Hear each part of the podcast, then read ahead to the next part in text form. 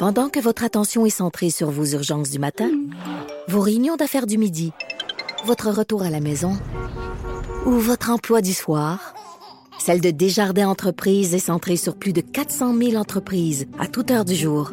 Grâce à notre connaissance des secteurs d'activité et à notre accompagnement spécialisé, nous aidons les entrepreneurs à relever chaque défi pour qu'ils puissent rester centrés sur ce qui compte, le développement de leur entreprise.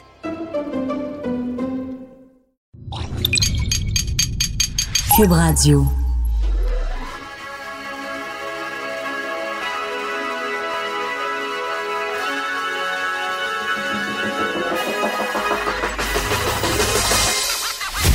Jonathan Trudeau.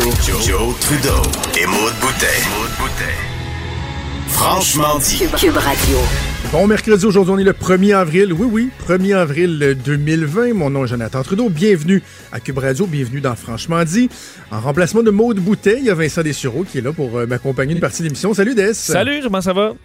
Ça va, ça va. Est-ce que Bon. tu pas le temps de faire des jokes de poisson d'avril Ah pareil, non, hein? je, je, j'ai la mèche courte. Pour tu, même si ça a l'air d'une bonne blague, même En as-tu si... vu passer? Oui, sur Ah les non. euh, et même de gens que j'aime beaucoup là.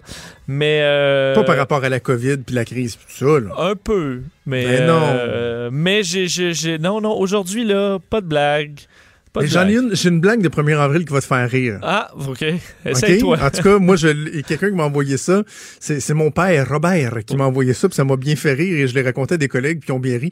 En fait, c'est un, c'est un, un gars qui, euh, qui envoie un message texte à sa blonde puis qui dit « Chérie, je t'ai trompé. » La blonde lui répond « Moi aussi. » Le gars lui répond « 1er avril. » La fille répond « 18 août.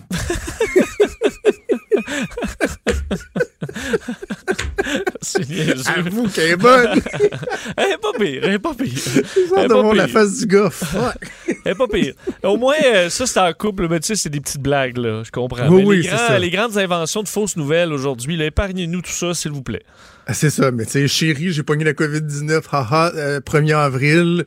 Euh, non, c'est pas le genre euh, de blague. Ouais. Et euh, non, non, quand François Legault hier nous a dit il nous reste pour 3-7 jours de masque, on était le 31 mars, on n'était pas le 1er avril. Donc, si vous vous demandez est-ce que euh, c'était une mauvaise blague, non, non, non. C'est la c'est la, la dure vérité. Ah oui. Je sais pas comment toi t'as reçu ça, Vincent, Ah, hier, là, dans- mais franchement, c'est ouais, ouais, ouais, ouais. Dans le milieu, ce qu'on dit là, c'est que c'est le scénario réaliste est plus le 3 jours que le 7 jours. là. Mais je veux dire, c'est une, une situation catastrophe. Là.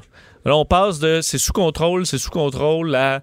là, c'est la, c'est la débandade. Si on manque de, de, masques dans notre, nos services hospitaliers, euh, je veux dire, ça va être, euh, la catastrophe. Je veux dire, on va perdre énormément de gens au combat qui vont devoir ben, être isolés parce qu'ils ont la COVID-19. Là, je dis pas qu'ils vont mourir, mais euh, on va perdre des gens dont on a besoin.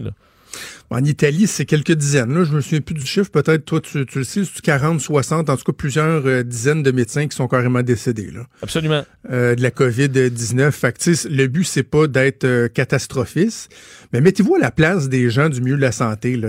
Parce que je, je- je reviens sur mon texte, j'en parlais avec Richard Martineau il y a, il y a un instant, où euh, je dis dans le Journal de Montréal, le Journal de Québec ce matin, qu'on a le droit de poser des questions au gouvernement. Et la raison pour laquelle je dis ça, c'est que, ben, premièrement, il y a des questions qui se posent par rapport euh, à la pénurie de, de matériel euh, parce que tout le monde le disait dans le milieu de la santé depuis un bon moment, puis le gouvernement nous disait ça va bien aller, ça va bien aller, mais aussi le fait que les journalistes se font ramasser pour euh, poser, pour oser poser des questions euh, aux, euh, aux médias. Donc Là où je trouve qu'il y a un paradoxe assez impressionnant, c'est que tout le monde, Vincent, s'entend pour dire que nos anges gardiens, là, sont donc ben bons, sont beaux, puis il y a une chance qu'on les a, puis Oui. hein, on voit de- de- du monde qui klaxonne la rue, qui les remercie, mais s'il y a des journalistes qui véhiculent le message, le cri d'alarme de ces gens-là qui disent « Hey, on n'a pas assez de masques! » Les journalistes se font varloper puis envoyer promener. C'est vrai, il faut pas challenger jamais. Saint Legault et Saint Arruda. Là. Euh, alors que les journalistes nous ont un peu- les seuls qui nous ont préparé un peu à cette nouvelle-là hier, c'est les journalistes qui gossaient sur les masques. On avait l'impression que dans la façon dont François Legault nous disait qu'il y en avait, ben, on sentait qu'il y avait un problème là. Et c'est les Exact. journalistes qui nous ont préparé un peu à cette nouvelle-là hier parce que le gouvernement ne l'a pas fait. Exact, exact. Je pense à Alain Laforêt, mon collègue de TVA, qui, euh, j'en parlais avec lui, on est voisins de bureau, là, tu puis il me disait, euh, écoute, c'est rare que je me fais ramasser de même, mais Alain est un de ceux qui, depuis une semaine, insiste presque à tous les jours pour dire, regardez, il y a des gens dans le milieu de la santé qui s'inquiètent. Euh, on nous dit qu'il y a du monde qui se font des acétates, des, des visières avec des acétates, toi, des acétates, puis des petites cordes, tu sais, c'est optimal, puis il se faisait dire que non, non, il n'y en avait pas de problème. Même pire, moi, j'aime pas le fait que la ministre de la Santé, Danielle McCann, depuis quelques jours, semble dire, tu sais, que c'est un peu de la faute du monde du milieu, là. Tu sais, ouais, soyez raisonnable. vraiment hors norme. Là. On disait, soyez, on passe, soyez raisonnable. On passe un an d'équipement en quatre semaines présentement, c'est ce qu'on explique. Mais je veux dire, moi, moi ce qui m'ébranle un peu là-dedans, c'est que là, on a 289 personnes hospitalisées. Puis là, on a dit, on a 6000 lits, on a 6000 lits. Mm-hmm. Ben, je veux dire, on a déjà plus d'équipement à 289 lits d'occupés. Ben, je veux dire, on va faire. Ça sert à quoi d'avoir 6000 lits? Si on a 6000 lits, je veux dire, les gens vont arriver, les, les, les médecins, les infirmières, euh, sans aucune protection, vont attraper en, dans, dans, la même journée euh, toute la maladie. Puis le lendemain, on n'a plus de service. Là, je veux dire, il euh, y a ça. Et il y a le fait qu'au mois de janvier, je me souviens avec Mario Dumont, là, j'en parlais, là, on était peut-être mi-janvier, là, ça commençait. Et sur euh, Amazon, les masques, le N95, euh, étaient passés de peut-être 20 un paquet de 10 à 200 wow. Donc, il y avait, je veux dire, un intérêt pour l'équipement. Et je ne veux pas blâmer le gouvernement, je trouve qu'ils ont fait un bon travail. Mais pourquoi, au mois de janvier, quand tu vois, je veux dire, il y avait une menace le mondial, tu dis, c'est quoi nos stocks? Est-ce qu'on est capable, nous, de survivre à une pandémie? Ces, masques-là vont pas se perdre si on les achète, on en achète trop, euh, on les écoulera, on fera moins de commandes pour les prochaines années. Ça se perd pas, là, ça va pas. et pourquoi on n'a pas fait, on s'est pas blindé au mois de janvier, puis on se retrouve là à faire des commandes, à se battre contre le monde entier? Ça m'a déçu un petit peu, ça. Moi aussi. Puis tu sais, je, fais du pouce un peu sur ce que tu disais par rapport à, à l'évolution de la crise, parce que hier, une des réponses qui a été fournie par le gouvernement pour tenter d'expliquer le fait que l'on arrive finalement dans une pénurie de matériel alors qu'il y a dix jours, en fait même pas il y a dix jours, il y a cinq, six jours, il nous disait que tout était correct. On nous a dit, mais c'est parce que vous savez, ça évolue vite, hein la situation a évolué très rapidement, donc tu on n'avait peut-être pas prévu qu'on aurait autant de, de, de, de, de matériel utilisé que ça. OK, mais attends, juste un instant là. C'est parce qu'il y a quoi 48 heures, on nous expliquait que la courbe était moins prononcée que ce qu'on avait prévu au exact. Québec.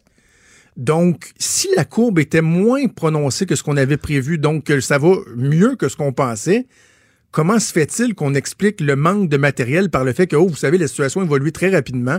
On pensait pas qu'on en passerait tant que ça? Parce que si on était sur la courbe prévue, je veux dire, ce serait déjà, on aurait déjà plus d'équipement. C'est ce que je comprends exact. aussi de ça. Là. Exact, exact. Puis tu sais, je sais que partout dans le monde, il y a, y un manque là. Que partout dans le monde, il en cherche du stock. On n'est pas, on n'est pas unique. Comprenez-moi bien, là, c'est pas ça que je suis en train de dire. Puis tu sais, oui, il y a des questions de, provision, tu, tu le soulèves, tu as raison de le faire, mais en même temps, c'est vrai que l'ampleur la crise, il y a quelques mois, bon, certains diront personne ne pouvait vraiment le prévoir ou on aurait dû le faire, mais personne ne l'a fait. Mais j'en démarre pas, moi. C'est sur le fait que si on avait été transparent plus rapidement, sans être alarmiste, que déjà, il y a 14 jours, on nous avait dit, c'est un enjeu. Là. Vous savez quoi? C'est un enjeu.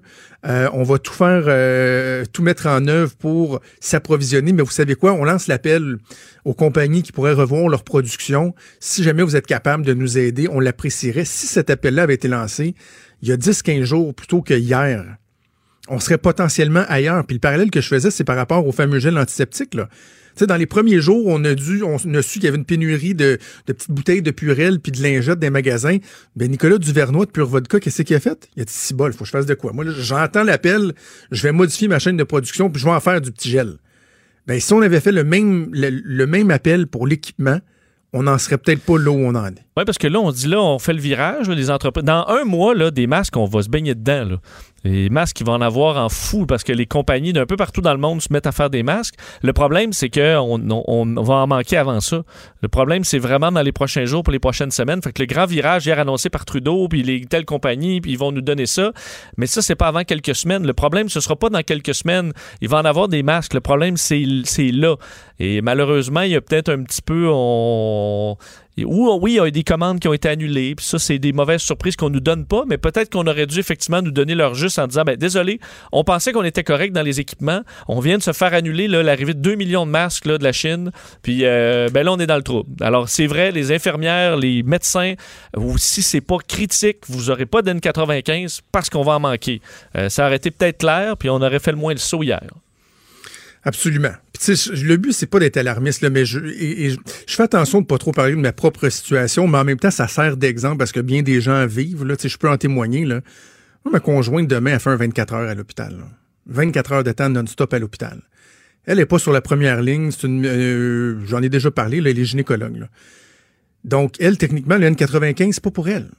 Les gynécologues se sont fait dire, vous savez, vous, et là, décode ce que je dis, là, vous, vous travaillez à une distance raisonnable de la bouche. Hmm. Donc, le N95 d'emblée, ça s'adresse pas à vous. Penses-tu que je suis rassuré? Penses-tu Ben que mes- et, et je, je- j'ai enlevé le jeu. Penses-tu que c'est rassurant pour mes enfants qui voient maman partir pendant 24 heures, qui comprennent la crise, là? Surtout qu'on s'entend que si des masques, il y en avait partout, il y en en aurait un, là. Exactement. Parce qu'on en aurait mis, à- on en, on mettrait partout. Puis c'est ce qui va arriver, là. Quand il va se mettre à avoir des. on- quand on va être inondé de masques, je veux dire, on va en porter dans la rue, là. Je comprends que là, on le recommande pas, puis je veux pas. Quand tu vois un agent de sécurité, effectivement, dans un stationnement avec un N95, c'est frustrant, là, en ce moment. Mais éventuellement, ça. va être ça pareil. On va Puis l'affaire de l'utiliser de la bonne façon, on va apprendre à l'utiliser comme on a appris à lasser nos souliers, là. Euh, mais c'est quelque chose. On, on voyait ça. Je suis allé en Asie euh, au mois de décembre, je veux dire, t'as euh, 40% des gens qui avaient déjà des masques. C'est des petits masques, pas les N95, mais euh, ça va être ça maintenant ici, là, dans bien des cas. Mais il faut juste attendre que les masques arrivent. Puis pour l'instant, c'est le personnel critique. Puis ça, il faut être clair là-dessus, mais ça a été long avant d'être clair. Absolument, absolument. Bref, euh, là, le gouvernement est transparent. Le but, c'est pas d'être alarmiste, mais on voit qu'il y a une situation qui est, qui est problématique. Le prochain mois sera pas évident, là, on va se le dire tout le monde. là. Le prochain Ben, mois sera pas euh, sera pas évident. là. Le, le- le pic qui était attendu cette semaine, finalement, et c'est la, la présidente de la, de la- de la FMSQ, euh, Dr Diane Francaire, qui l'a dit hier à LCN. Ils se sont fait dire par le ministère de la Santé qu'on attendait le pic pour Pâques. Après Pâques, là. Oui. Et, fait qu'on Et- a un petit bout off. Et euh, tu, tu vois, il faut demander. Ben, en fait, l'Ontario nous a pas donné des masques, mais on comprend nous a aidé à obtenir une commande euh, de, de, de- de masques plus rapidement. Alors, on se fait aider par, par l'Ontario. Euh, les États-Unis se font aider par la Russie, là, chose qui est quand même assez incroyable. La Russie qui a envoyé un avion cargo rempli de masques aux États-Unis. On comprend qu'il y a un coût aussi là-dedans de, de, de- d'image de la Russie, mais les États-Unis qui n'ont pas le choix de le prendre, l'équipement, et de faire atterrir l'avion. On voit que nous, ça avait été. Justin Trudeau a été beaucoup critiqué d'avoir envoyé des masques en Chine, mais présentement, il n'y a pas le choix d'avoir une solidarité entre pays, là, parce que là, c'est nous qui a besoin. On, va, on était très content que l'Ontario nous donne un petit coup de main. Puis s'il y a un autre pays qui va nous donner un coup de main, on va être très content aussi. Là. Absolument. Donc, santé publique, oui, on en parle, mais aussi il y a toute la question euh, économique. Notamment, on en parle beaucoup ici à Cube Radio, de l'importance d'acheter local. C'est de ça dont on va parler dans les euh, toutes prochaines secondes. Bougez pas, on revient. Vous écoutez Franchement dit. Avec Jonathan Trudeau. Et Maude Boutet. Ça fait euh, plusieurs jours qu'on en parle ici à Cube Radio. Je sais que plusieurs médias aussi font, euh, font un effort. là. Il y a un effort concerté d'envoyer le message sur l'importance d'acheter local. Parce que cette crise-là, elle touche tout le monde. Et il y a une agence de, de création, une agence publicitaire bien connue au Québec, l'agence LG2, qui, elle, voit plein de ses clients qui sont touchés par la crise. On s'entend que l'agence elle-même aussi euh, est touchée par, euh, par cette crise-là. Et là, ils se sont dit, qu'est-ce qu'on pourrait faire pour sensibiliser les gens, inciter les gens, essayer de donner un coup de main à nos entreprises, puis même que les entreprises puissent entre elles se donner un coup de main. Et c'est ce qui a donné lieu à une initiative euh, qui est disponible à partir d'aujourd'hui, qui est diffusée à partir d'aujourd'hui, le hashtag On se serre les coudes. Le slogan qui J'achète local, on se serre les coudes. Il y a 19 entreprises qui sont regroupées euh, derrière cette, euh, ce, mouvement-là. Et c'est vraiment diversifié. Là. Il y a les brasseurs du Nord, euh, les bières boréales, Distillerie Norrois, le Fenplace, c'est des fenêtres, les boissons énergisantes, Gourou, Arnois Énergie, on est dans le pétrole, les producteurs de lait du Québec, la Maison Orphée, Mamzelle, et j'en passe. Et parmi ceux-ci, ben, il y a Stéphano Feita des aliments Feita for Johnny. J'espère que je le prononce bien, Stéphano Feita qui est en ligne avec nous. Salut Stéphano. Salut, salut Jonathan. Hey, notre vie a changé pas à peu près hein, dans le dernier mois. Je, je, te- je me permets de te raconter l'anecdote, Stéphano. Il y a un mois, euh, à peu près jour pour jour de ça, je t'ai croisé dans, dans un resort dans le sud. On était au même endroit euh, en vacances. Et voilà. Euh, et, et on savait qu'il se passait quelque chose, mais tu sais, là où on était, ça nous touchait pas trop. Mais assez rapidement, là, dans les semaines qui ont suivi, les jours qui ont suivi, on s'est rendu compte que le monde est en- était en train de changer et ça touche tout le monde. là. Mais honnêtement, euh, c'est une drôle d'anecdote parce que moi, je me souviens qu'on on entendait parler un peu en vacances. Quand on est revenu, la journée qu'on est revenu, on a entendu du premier cas en République dominicaine. Exact, un exact. petit peu, euh, oui, tu sais, fait que là, euh, écoute, pour nous autres, pour moi, entre autres, quand je suis revenu, euh, c'est sûr que ça, ça a été bouleversant un peu parce que évidemment, euh, mes restaurants, moi, ils se sont fait toucher quand même euh, assez violemment. Si tu veux, là, on a, on a, tu sais, euh, on a commencé par euh, fermer les restos, après ça, euh, mais en fin de compte, plus euh, y aller doucement, tu sais, avec faire rentrer 25 clients à la fois, puis là, évidemment, progressivement, c'était, euh, on ferme les salles à manger. Euh, Là, on a un restaurant qui est complètement fermé. On a trois autres qui sont euh, euh, à la livraison et pour emporter. Euh, tant mieux, on est chanceux parce que, écoute, on, on reste euh, on reste à flotte, si tu veux, euh, notre bateau reste à flotte un peu, là. Euh, fait que c'est, ça a vraiment changé. On, nous autres, on a mis à pied 42 employés sur les, Ah, euh, les oui. quatre restaurants. Euh, donc, en tout cas, c'est, c'est, c'est tout un changement de vie, sais.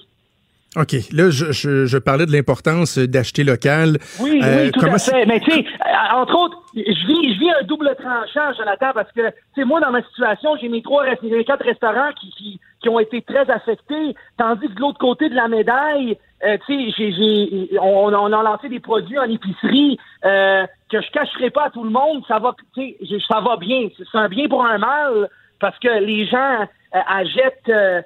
Ils font leur épicerie euh, et, ils veulent euh, ils veulent faire du, du, du pantry, euh, tu ils veulent garder ça dans leur garde-manger, fait qu'ils en achètent beaucoup. Euh, mais évi- évidemment, avec LG2, on, euh, quand ils nous ont présenté le projet, euh, les entreprises euh, que- qui représentent dans le fond, mais on a trouvé ça le fun parce que c'est important d'acheter ici, tu sais, puis de s'encourager, puis c'est pas juste, sais, on fait pas juste la promotion de nos produits, on, on veut que les autres, des autres compagnies qui sont pas nécessairement impliquées dans ce mouvement-là, de s'impliquer et Ben de oui. prendre la peine d'encourager d'autres produits québécois. Puis on espère que les gens, avec cette campagne-là, vont de un découvrir des produits québécois qui savaient peut-être pas qu'ils étaient québécois, et en même temps, euh, tu sais, de, de, de, de, de nous promouvoir, eux, les, les clients, sur les médias sociaux comme ça. Les gens, peut-être même, ils vont nous aider à passer la crise, mais même après la crise, mais peut-être on va réussir à acheter un petit peu plus local, tu sais. C'est important ce que tu dis là parce que oui, acheter local, c'est important pendant la crise parce qu'il y a des, des entreprises que ça va leur permettre euh, de survivre si on leur donne un coup de pouce, Oui, mais l'après aussi, sensibiliser tout de suite pour l'après parce que quand va être le temps de relancer l'économie, il va falloir que, tu sais, il y a bien des compagnies qui vont dire, parfait, moi je, je réouvre là, mais en même temps, je suis dans un état qui est précaire. Là. Il va falloir qu'il y ait de la business pour qu'ils puissent garder la tête en dehors de l'eau puis éventuellement se relever Ben, de belle façon. Oui, puis on s'entend que quand tout va se remettre à rouler un peu, tu sais, ça ça se remettra pas à rouler en grand, là, ça va être progressif, ça va être tranquillement. Les gens ils vont quand même encore être un peu sur sur leur garde. Euh, donc, tu sais, c'est sûr qu'il y a beaucoup de compagnies québécoises qui vont avoir besoin d'un coup de main, tu sais. Donc, je pense que si on s'entraide entre compagnies, entre entreprises d'ici, euh, artisans d'ici, on pense aussi à nos agriculteurs et tout. Euh, donc, euh, tu sais, je pense que c'est la bonne chose à faire. Puis, c'est le meilleur moment maintenant de s'y mettre, je crois. Absolument. Puis ce qui est intéressant aussi dans, l'initiative euh, On serre les coudes, c'est que euh, lorsqu'on parle d'achat local depuis deux semaines, on parle beaucoup, beaucoup de l'alimentation. Mais on se rend compte dans le regroupement de 19 entreprises que vous êtes que euh, il n'y a pas juste l'alimentation, il y a plein d'autres producteurs, des commerces que c'est important d'encourager au Québec aussi. Absolument. Tu sais, euh, on parlait justement de Place. Euh, tu sais, euh, donc, tu sais, je veux dire, euh, Arnois Énergie, c'est sûr que c'est toutes des compagnies qui ont besoin, de- qui ont besoin de notre aide. Donc, tu sais, euh, en tout cas, quand, tu sais, je- j'étais, j'étais chez nous. Évidemment, tu suis à la maison maintenant euh, de plus en plus. Ben oui. Euh, avec les trois enfants, essayer de faire des devoirs à la maison et, et, tu sais, et, et faire un, un déjeuner, un dîner, un souper euh, à tous les jours qu'on est peut-être pas habitué, tu sais.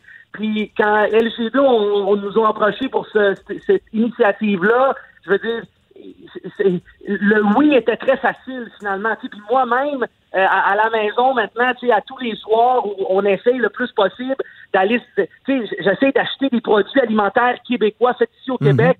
euh, qui sont pas nécessairement les miennes, mais qu'on va à manger en, en famille. Puis tu sais, euh, je fais de la promotion sur mes médias sociaux parce que euh, tu sais, on- c'est la moindre des choses qu'on peut faire. tu sais.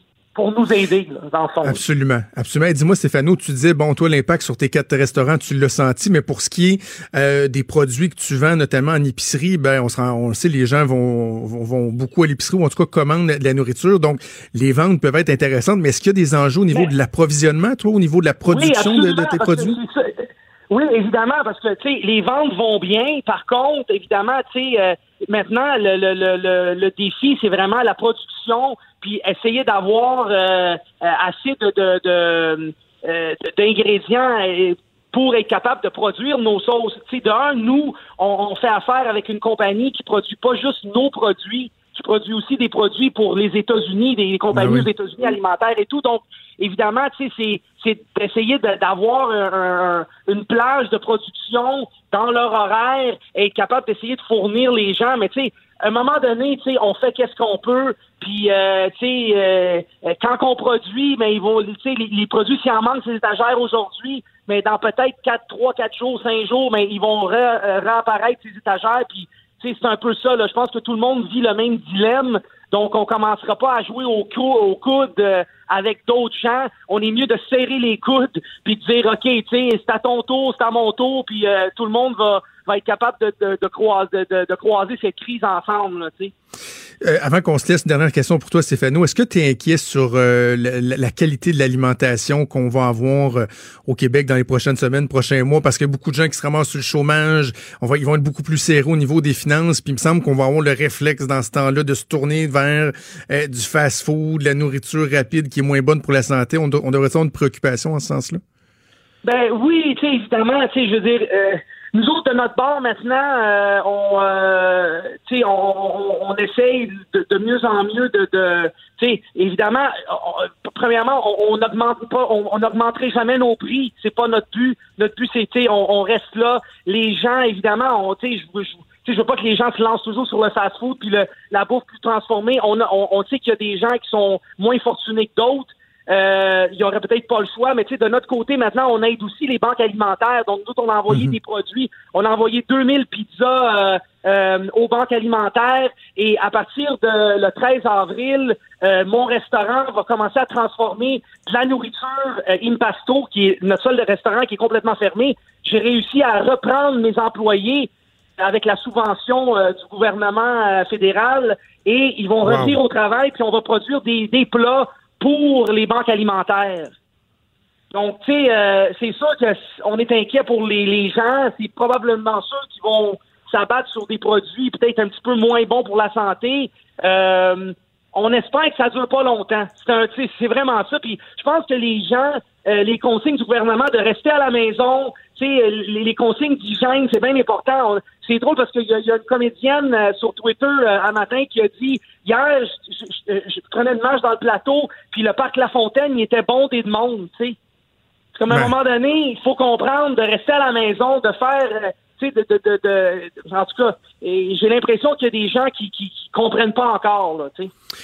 Ben Stéphano, écoute, merci de, de ton temps. On, euh, on, euh, on lance l'appel aux gens, l'achat local, le suivez, donc euh, le mouvement hashtag achetons, achetons local, hashtag on se serre les coudes, plusieurs entreprises Merci qui toi, participent. Jonathan. Dans tes produits, je dois dire que moi, la sauce marinara, là, c'est euh, un crowd favorite chez nous. Merci, merci. Stéphano. La prochaine fois qu'on se croise, la prochaine fois qu'on se croise en vacances, on se salue. Assurément, on se donnera un coup. Salut Stéphano. Salut, bye bye. Salut donc Stéphano euh, Faïta des aliments euh, Faïta Forgione. Juste faire la liste rapidement des 19 entreprises. Je voulais pas tous les nommer euh, d'emblée, mais je pense que c'est important de le faire.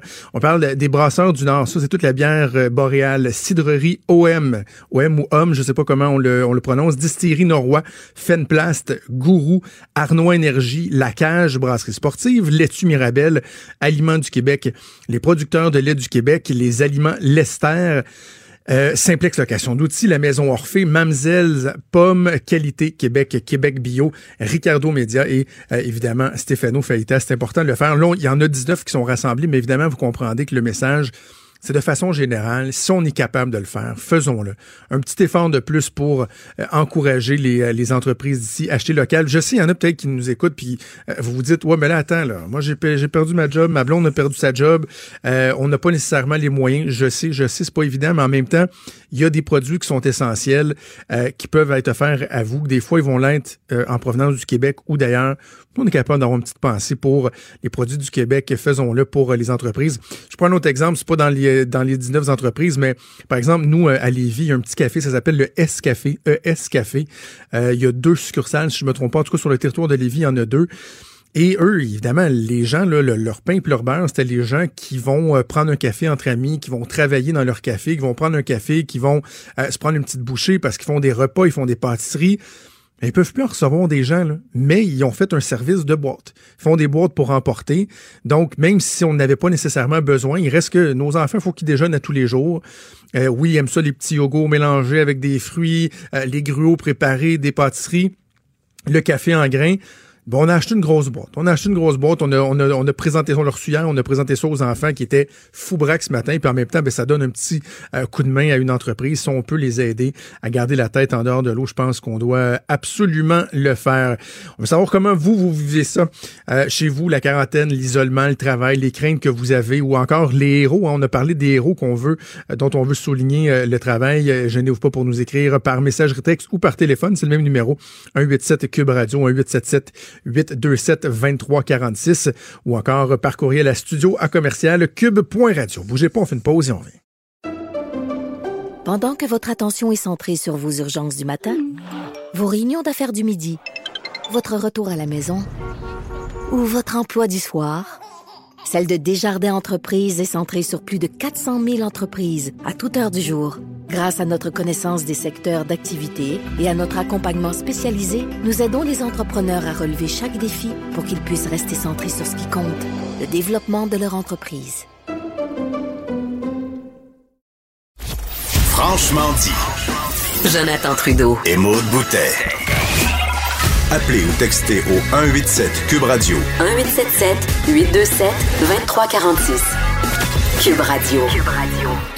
C'est fou comment les dernières semaines ont, changé nos habitudes ou nous ont rendus habitués à des choses qui étaient euh, euh, moins fréquentes dans notre vie. Puis bon, tu sais, je pense euh, juste le fait d'être d'assister à un point de presse à tous les jours à 13 heures, le Québec en entier qui est arrivé à son petit écran à regarder le premier ministre, à regarder un directeur de la santé publique dont on n'avait jamais entendu parler pour la plupart des gens il y a un mois, docteur Arruda, mais qui est rendu notre meilleur ami. Et je sais parce que moi, ça m'a frappé, puis il y a bien des gens, j'ai vu des commentaires passer un des aspects qui euh, qui nous frappe, c'est le travail des personnes qui font la traduction en langue des signes. Souvent, on va voir aux États-Unis des images lorsque, je sais pas moi, il y a des ouragans, des trucs comme ça. On va voir une personne qui est euh, même physiquement à côté de la personne qui prend la parole, qui va faire la traduction. Au Québec, on n'était pas tant habitué à ça. Et là, maintenant, ça fait partie de, de, notre quotidien. Et moi, je suis impressionné par le travail de ces gens-là. Et je voulais euh, en savoir un peu plus. Et c'est pour ça qu'on va aller rejoindre Cathy Leblanc, qui est interprète en langue des signes au service régional d'interprétariat de l'Est du Québec. Ce sont eux qui fournissent euh, les services de traduction pour les points de presse du premier ministre. Elle a eu l'occasion d'ailleurs de faire la traduction euh, dans, dans un point de presse du premier. C'est Cathy Leblanc qui est en ligne. Bonjour Cathy. Bonjour. Euh, dites-moi, tout d'abord, je suis curieux de savoir quel genre de formation ça, prend pour faire le genre de métier que vous exercez. Euh, ben moi, la formation que j'ai eue, tout d'abord, j'ai fait des cours en langue des signes à l'Institut Raymond Dewar, qui est situé à Montréal. Euh, par la suite, j'ai fait un AEC. Euh, en, à l'époque, ça s'appelait Communication surdité au Cégep du Vieux-Montréal. Aujourd'hui, le nom a été changé. Je crois que c'est Communication et études sourdes, si je me trompe pas. Et par la suite, j'ai étudié à l'UQAM un certificat qui, à l'époque, s'appelait certificat en, en, interprétation visuelle, qui aujourd'hui est rendu majeur. Euh, donc, euh, c'est ça. Donc, moi, c'est la formation, c'est le cheminement que j'ai suivi là, pour devenir interprète en langue des signes. Est-ce que la plupart des gens qui font le même travail que vous avez des, euh, comment j'appellerais ça, des prédispositions? Est-ce que vous avez une sensibilité envers le, le, langage des signes, par exemple, des proches autour de vous qui sont sourds et muets, ou ça peut être vraiment juste par vocation, par curiosité, par intérêt? Les raisons pour lesquelles on apprend la langue des signes sont vraiment variées. Moi, j'ai des collègues qui sont euh, ce qu'on appelle des codas, donc des Child of Deaf Adults, sont des enfants entendants de parents sourds. Donc, eux, c'est leur langue maternelle, la langue des signes. Il y en a d'autres qui, comme moi, ont appris la langue des signes juste parce que c'est un amour des langues étrangères, puis un peu comme Obélix, on est tombé dedans, puis euh, on a toujours, euh, on a toujours continué dans ce chemin-là. Donc, les raisons pour euh, aller vers cet apprentissage-là, apprendre et développer ce métier-là sont Oh, est-ce qu'on a perdu le signal? Est-ce que Mme Leblanc est là? Oui, je suis toujours Oui, là. ah, OK, parfait. Ça, ça avait coupé, désolé.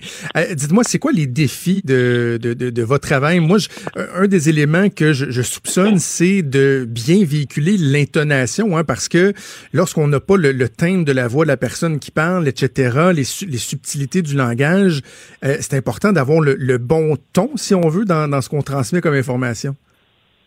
Oui, ben effectivement, dans la langue des signes, il y a plusieurs critères de formation. Donc, euh, entre autres, l'expression faciale, le mouvement du corps, euh, les micro-mouvements dans le visage aussi pouvoir être porteur de sens dans la langue. Et c'est sûr que euh, quand on interprète quelqu'un qui parle, on devient cette personne-là. Donc, si on a quelqu'un qui parle lentement, de façon monotone, ben notre interprétation doit re- refléter ce qu'on entend. De même que si on a quelqu'un qui est fâché, il faut que les gens soient conscients que la personne elle est fâchée, parce que ce qu'on veut surtout, c'est transmettre le message à 100% et faire en sorte que la personne sourde devant nous reçoit exactement le même message et la même ambiance et la même intonation qu'une personne entendante.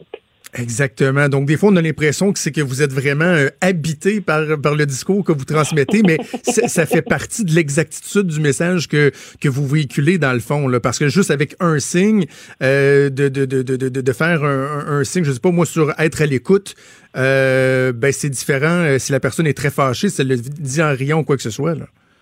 Oui, ben tout à fait. Tout comme euh, vous savez, avec euh, à l'ère des textos et à l'ère de la communication écrite euh, qu'on vit présentement, on dit souvent il n'y a rien qui vaut une bonne communication à voix en face à face parce que justement les textos, les communications écrites comme ça transmettent pas l'intonation. Il nous manque parfois un petit quelque chose. Donc l'intention, l'intonation derrière le message, c'est super important. Alors en langue des signes, qui est une langue visuelle en plus, c'est d'autant plus important.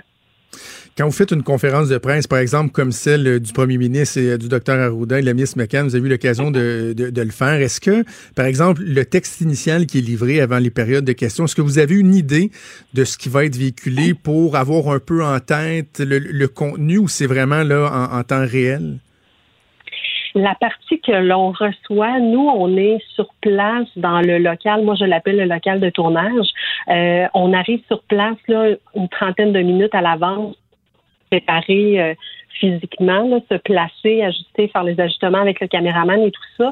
Et dans les minutes qui vont suivre, on va avoir une version qui est la plus près possible de la version finale du texte qui va être livré euh, soit par le ministre Legault ou, dans mon cas, quand je suis allée, c'était euh, la vice-première ministre, euh, Mme Guilbeault, Oui. qui était là. Euh, donc, on reçoit euh, un peu à l'avance, pas tant que ça, mais un peu à l'avance.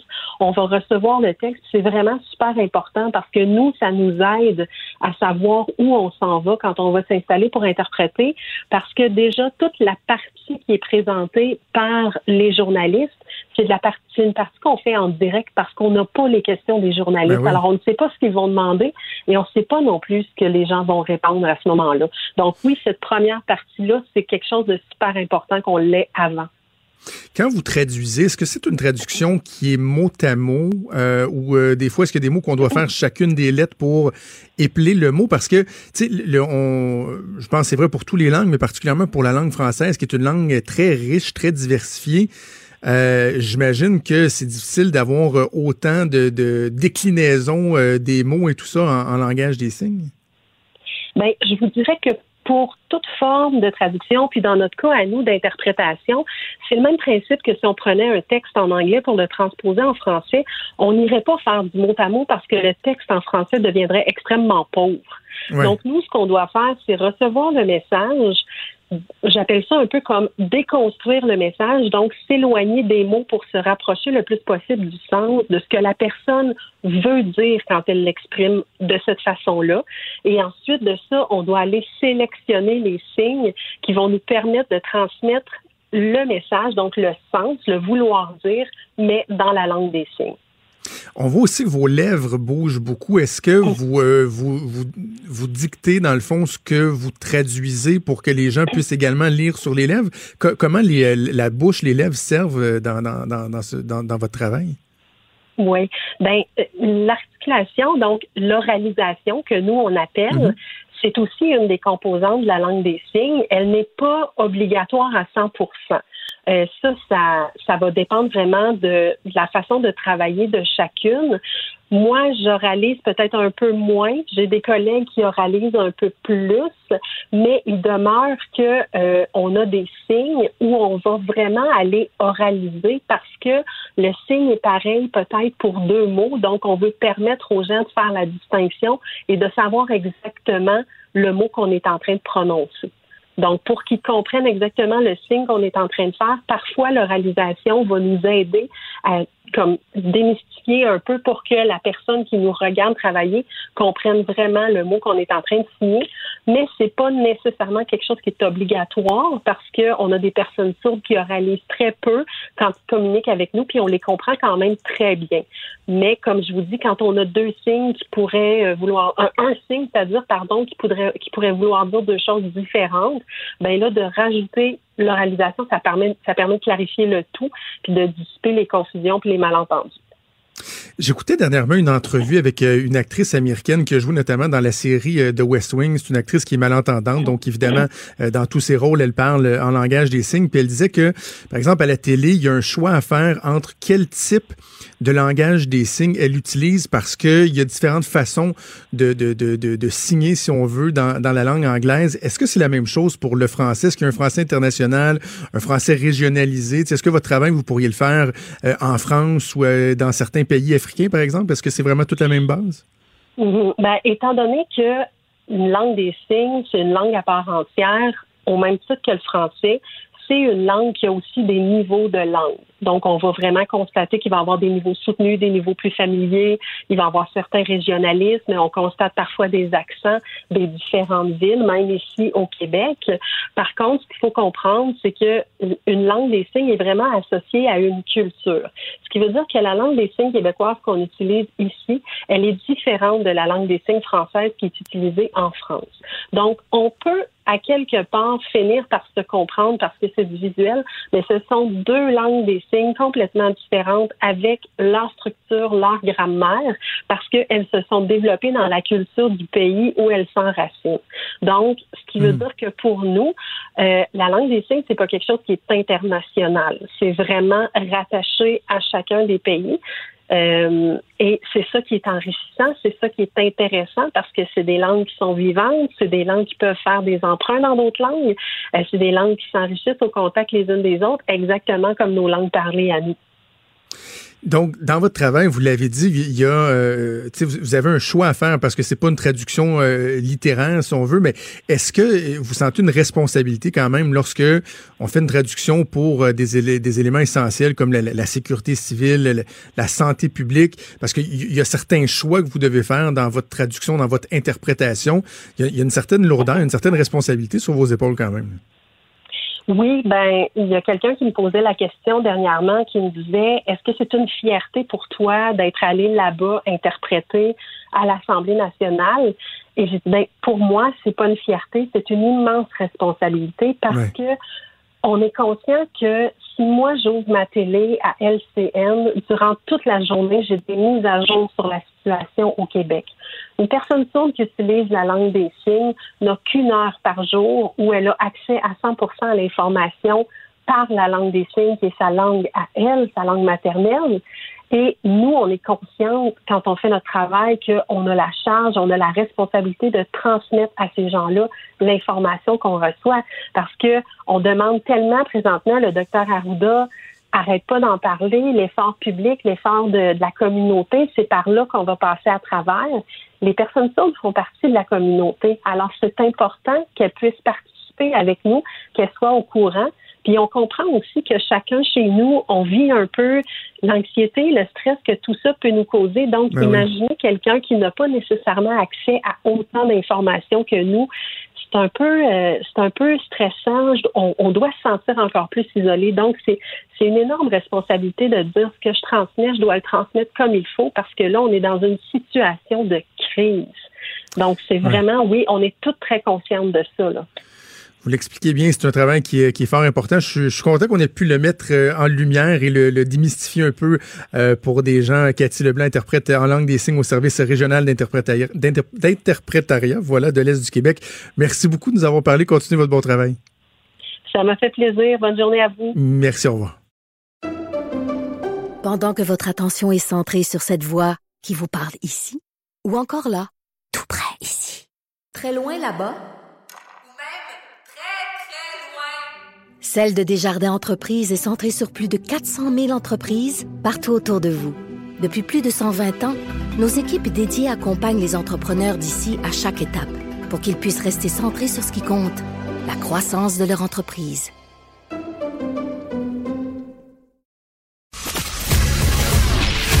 Il est franc et nuancé. Jonathan Trudeau. La politique lui coule dans les veines. Vous écoutez Franchement dit. C'est intéressant de vous lire, hein, vous réagissez, euh, je rappelle le messagerie texte 187 Cube Radio 1877 827 2346 par rapport à la discussion que j'ai eue avec Vincent Dessureau euh, en lien avec ma chronique dans le journal ce matin sur le fait que oui, on a le droit de questionner le gouvernement, c'est important de le faire parce que le gouvernement a des comptes à rendre. Oui, il fait un bon travail. On l'aime François Legault, on aime Dr Arruda, euh, ils sont rassurants, mais là il y a une situation qui est particulière qui touche le système de santé, il y a des craintes, des craintes qui sont réelles. Mais je le vois, je vous lis, mon Dieu, vous l'aimez le gouvernement, là. en temps normal, vous, les gens sont tellement cyniques envers la population que c'est presque émouvant de voir à quel point là vous êtes derrière le gouvernement. Mais quand même des questions qui se posent. Je parlais du paradoxe entre le fait qu'on veut tous protéger nos anges gardiens, on les remercie tous, tous, tous, mais là on voit que le gouvernement n'a peut-être pas été euh, peut-être pas été parfait dans sa gestion, là, ou en tout cas sa communication, l'information qu'il donnait sur la gestion des stocks. Mais ça, non, non, non, ça, faudrait pas poser de questions. Mais là, vous voulez les protéger ou non, là? Hein? Vous voulez les protéger ou non, nos anges gardiens? Donc, euh, des commentaires euh, super intéressants. là. Je pense à Marc qui me dit qu'il euh, n'est pas d'accord, qui, bon, il aime l'émission, mais qui n'est pas d'accord avec moi. Ou sinon, même, ce, cet auditeur qui se nomme pas, qui dit, lui, pas le goût d'entendre un libéral corrompu critiquer Legault. Même si sa femme est médecin. Je vous félicite pour la richesse de votre argumentaire. Donc, je veux pas m'entendre critiquer Legault parce que je suis un libéral corrompu. Puis oui, ma femme est médecin, mais ça excuse pas tout. Je demeure un libéral corrompu. Alors voilà, quand même, merci d'être à l'écoute. On apprécie votre fidélité. Je me tourne tout de suite vers Denis Anger, notre historien favori, pour euh, parler un peu d'histoire. Ça va faire du bien. Salut, Denis. Salut, Jonathan, corrompu. Ben oui, ben oui, c'est moi ça. hein. Tout le monde qui a été Non, libéral non, de pro de loin témoigner. est corrompu. La Euh, corruption, c'est certainement pas vous. Ouais, je pense pas. Eh, écoute, Denis, euh, je Oui. trouvais que, ben, évidemment, on reste dans le dans le giron du euh, de la crise, euh, de la crise sanitaire, de la pandémie, mais tu sais, on parle de la recherche des vaccins notamment. Puis je me disais, ça serait intéressant de revenir un peu ensemble sur l'histoire des vaccins au travers du temps. Exactement, Jonathan. On peut pas en sortir. Hein. C'est une crise planétaire sans précédent, mais les vaccins, hein, le vaccin. D'ailleurs, vous savez l'origine du mot vaccin? Non. c'est un mot latin. Vaca. Vaca, ça veut dire une vache. Donc, euh, le vaccin, ça vient de la vache. Et on va remonter un peu dans le temps. On va remonter jusqu'au début du siècle dernier, 18e siècle, là, 1796, 1800. On est dans une petite ville de rien du tout en Angleterre qui s'appelle Berkeley. Berkeley comme l'université qui est en Californie, mais ça n'a rien à voir. Et là, il y a un jeune médecin qui est un curieux, hein, qui est un qui est un chercheur, qui est un tenace. Il s'appelle Edward Jenner. Jenner comme le- la fameuse famille Jenner, là, Ben oui. les, les- les filles de. Californie. Hein. Alors, Berkeley et Jenner, ça n'a rien à voir avec Californie. Jenner et Berkeley en Angleterre, ce sont les créateurs de la vaccination. À l'époque, d'ailleurs, on va dire la générisation. Jenner réalise que son petit coin de pays est ravagé par une épidémie de variole. Et on s'en souvient, on en a parlé la semaine dernière, la variole, c'était mortel, notamment pour les Premières Nations d'Amérique, mais même pour les Anglais de l'époque. Et il remarque, lui, que lorsque des gens euh, près des vaches qui sont infectées d'une maladie qui s'appelle la vaccine des vaches, euh, ils font une espèce de réaction et ils deviennent, comment dire, immunisés contre la variole. Donc, il se dit, il y a quelque chose là. Il va prélever euh, du pu euh, sur les, les pieds des vaches Ah, et oui. il va s'en servir pour faire une première inoculation. Donc, on graphine, on met un petit peu du pu sur le bras d'un jeune garçon qui s'appelle John Smith et on réalise qu'il va développer une protection complète contre la variole. Jenner se pense un héros, d'ailleurs il l'est. La Société royale de médecine de Grande-Bretagne va reconnaître ses travaux et pendant le siècle qui va suivre, le vaccin va devenir la base du traitement de ces maladies qui ont ravagé l'humanité pendant longtemps. Hein, la variole, on en, parlait, mais il y avait plein de vaccins, la tuberculose, la rougeole, éventuellement plus tard la poliomyélite. Donc pendant tout le 19e siècle, il y aura une école de vaccination. C'est absolument incroyable, Jonathan, de penser qu'aujourd'hui encore, il y a des gens un peu ici, mais surtout chez nos voisins du Sud, qui pensent que la vaccination, c'est un fléau parce que on vous inocule la maladie de manière à ce que votre corps construise les anticorps Ben qui oui. vont permettre de la vaincre. hein.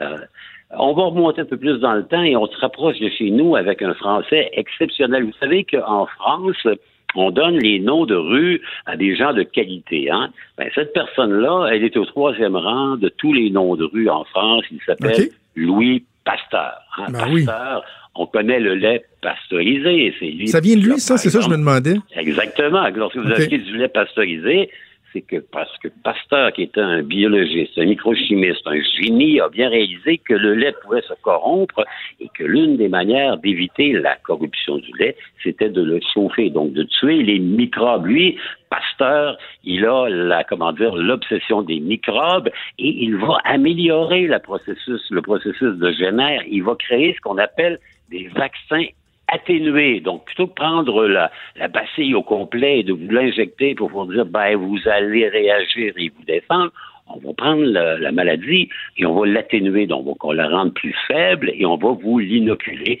et vous allez développer, évidemment, les anticorps qui vont permettre de vous en sauver. Hein. Notamment, Pasteur, il a développé le vaccin contre la rage. À l'époque, c'est mordu par un animal enragé, ben vous mourriez dans des souffrances épouvantables. Il va faire un premier test et ce sera lui qui va développer le vaccin contre la rage. Cette espèce de, de il y a cette espèce de course constante entre la maladie et le remède, hein, les soins. Euh, on a dit, par exemple, en, en 1720, il y, a, il y a 300 ans, euh, c'est la dernière grande peste noire. Donc, on va découvrir la maladie, on va déterminer que c'est une puce qui transmet ça, on va éradiquer les rats et, par voie de conséquence, on va un peu enlever la peste. La variole, le vaccin d'Edward Jenner va nous permettre de la solutionner. D'ailleurs, c'est là, c'est une des très rares maladies qui a complètement disparu de la face du globe. On dit que le dernier cas de variole enregistré au monde, 1977. C'était un tueur de millions de personnes qui n'existe plus. L'autre maladie qui a été éradiquée, ça s'appelle la peste bovine, qui elle aussi a été complètement éradiquée. On va aussi, au 20e siècle, faire des progrès incroyables. Et, c'est un, comment dire, une espèce de message d'espoir que je vous propose ce matin, c'est qu'à la lumière de ce qui nous accable, il y a des esprits, des chercheurs qui, dans des laboratoires, travaillent, travaillent, travaillent, et qui trouvent, et ils vont trouver. En 1920, par exemple, il y a une maladie qui est répandue, qui notamment se solde par la mort de milliers de jeunes atteints du diabète de type 1, diabète juvénile. On ne sait pas quoi faire. Il y a une aberration dans le pancréas. Deux Canadiens, Best et Benting, des gens qui sont à Toronto, vont découvrir, on le sait aujourd'hui, en 1921, l'insuline. Et avec l'insuline, on a réussi à sauver depuis un siècle des centaines de milliers, des millions de personnes qui autrement seraient mortes dans des souffrances atroces. Quelques années plus tard, en Écosse, un médecin qui s'appelle Alexander Fleming, Il fait des recherches sur des moisissures et réalise soudainement qu'il a des cultures de microbes hein, qui sont là, de bactéries, de trucs méchants pour la santé. Il a laissé traîner une orange et la moisissure de l'orange a un effet sur la plaque de verre sur laquelle sont ces échantillons à côté de lui et il va inventer, il va découvrir probablement le plus grand de tous les antibiotiques, la pénicilline. Ah Vous savez, oui. regardez, il y a un drame et on trouve. On va avoir la même chose avec plus récemment le sida. Vous savez, c'est un fléau dans les années 80 à partir de notamment l'identification du génome par une équipe en France. On va développer ce qu'on appelle les antirétrovirus. Hein? Une Mhm. triple médication qui sauve la vie actuellement de tous ceux qui ont les moyens de se les payer. On sait qu'en Occident, le sida est maintenant contrôlé. Il est encore à l'état endémique, notamment en Afrique australe, mais il y a ce médicament-là. On a fait la même chose avec le SRAS. On a fait la même chose avec le H1N1. On a développé des vaccins et on sait, on sait très bien qu'on va trouver un vaccin pour celui-ci. Le problème, c'est que comme on a pris un peu de temps pour se mettre en branle, ben, développer un vaccin, ça se fait pas en criant lapin. Encore faut-il trouver qu'est-ce que sera l'objet qui va permettre de bloquer euh, la diffusion et la progression du virus. On va y arriver probablement au cours des prochains mois. Il faut ensuite le tester. Il y a quand même un peu de sérieux à mettre là-dedans.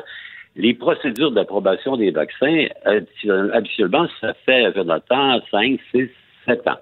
Dans ce cas-ci, compte tenu de l'urgence et du danger d'une récurrence, parce que là, il est là notre petit Moses de virus, le COVID-19, mais qui sait s'il n'y aura pas un COVID-20, un COVID-21, si on est capable de briser la cellule de ce virus-là, ben, éventuellement, à court terme, à court terme, dans l'histoire de l'humanité, dans 18 mois, dans un an peut-être, on aura un vaccin. C'est sûr Voilà. que le prix à payer aura été affreux. hein. On parle de milliers et de milliers de morts. Euh, on est rendu à plus de 40 000 maintenant. Combien en aura-t-on la semaine prochaine? On ne sait pas trop. Mais histoire de se, comment dire, de se consoler, rappelons que la dernière grande épidémie de grippe, la grippe espagnole en 1920, avait fait presque 100 millions de morts. On est encore loin de là. Ben, Denis, écoute, c'est toujours euh, intéressant, divertissant, c'est éducatif lorsqu'on t'écoute, mais là, en même temps, il y a un petit message d'espoir parce qu'on voit que Ben, euh, on finit toujours par trouver euh, des remèdes. Donc, euh, voilà, on va espérer que ça se fasse le plus rapidement possible. Denis Angers, c'est toujours un plaisir. On se reparle la semaine prochaine. À la semaine prochaine, Jonathan. Salut. Et on aura bien un génère au Québec. Salut. Pendant que votre attention est centrée sur vos urgences du matin, vos réunions d'affaires du midi, votre retour à la maison ou votre emploi du soir, celle de Desjardins Entreprises est centrée sur plus de 400 000 entreprises à toute heure du jour. Grâce à notre connaissance des secteurs d'activité et à notre accompagnement spécialisé, nous aidons les entrepreneurs à relever chaque défi pour qu'ils puissent rester centrés sur ce qui compte, le développement de leur entreprise.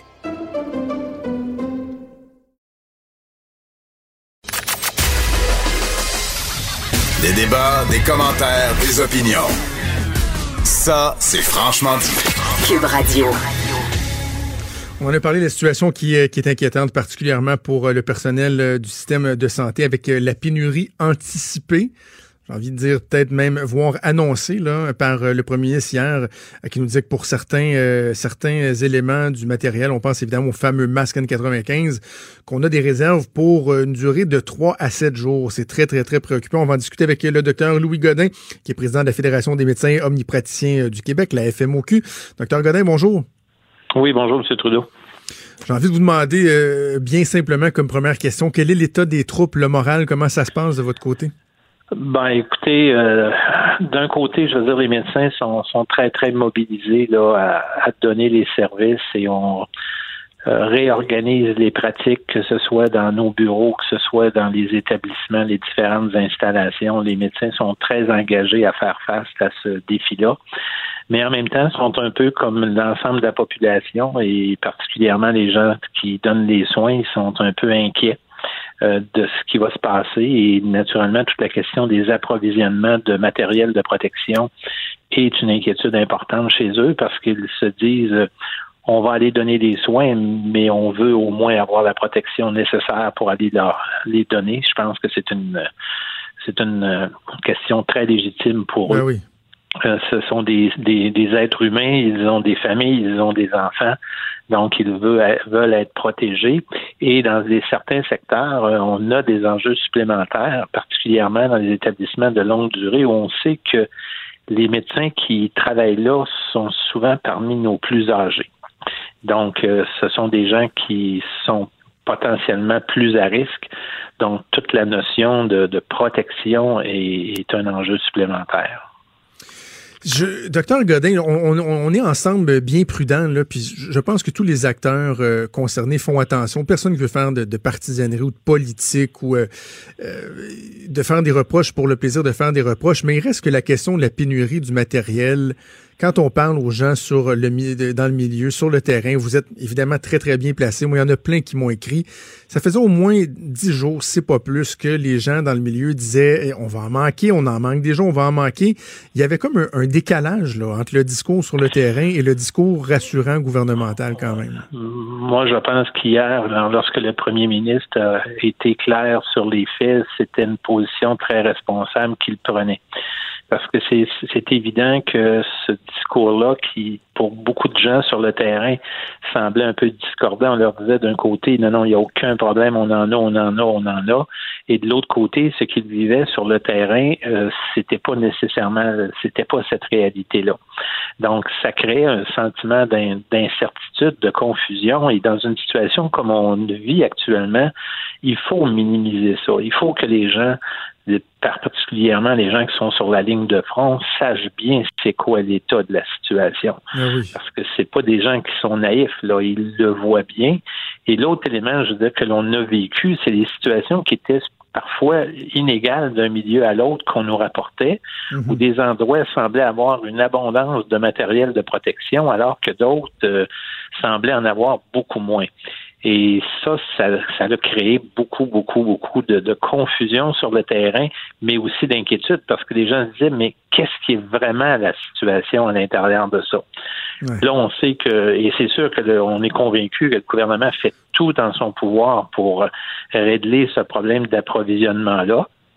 Et, mais en même temps, dans une période comme ça, il faut être euh, les utiliser de façon très rationnelle parce qu'il y a des situations où on aura absolument besoin de ce matériel de protection-là et il faut l'utiliser selon les normes pour pas se surprotéger lorsqu'on n'en aurait pas besoin, de pas en utiliser lorsqu'on n'en a pas besoin, pour s'assurer que quand on en a vraiment besoin, on les aura. Mais et la ministre McCann tient beaucoup ce discours-là, mais j'ai l'impression que ce que vous dites là est totalement vrai. Il faut pas qu'il y ait d'exagération, qu'il n'y ait pas d'abus.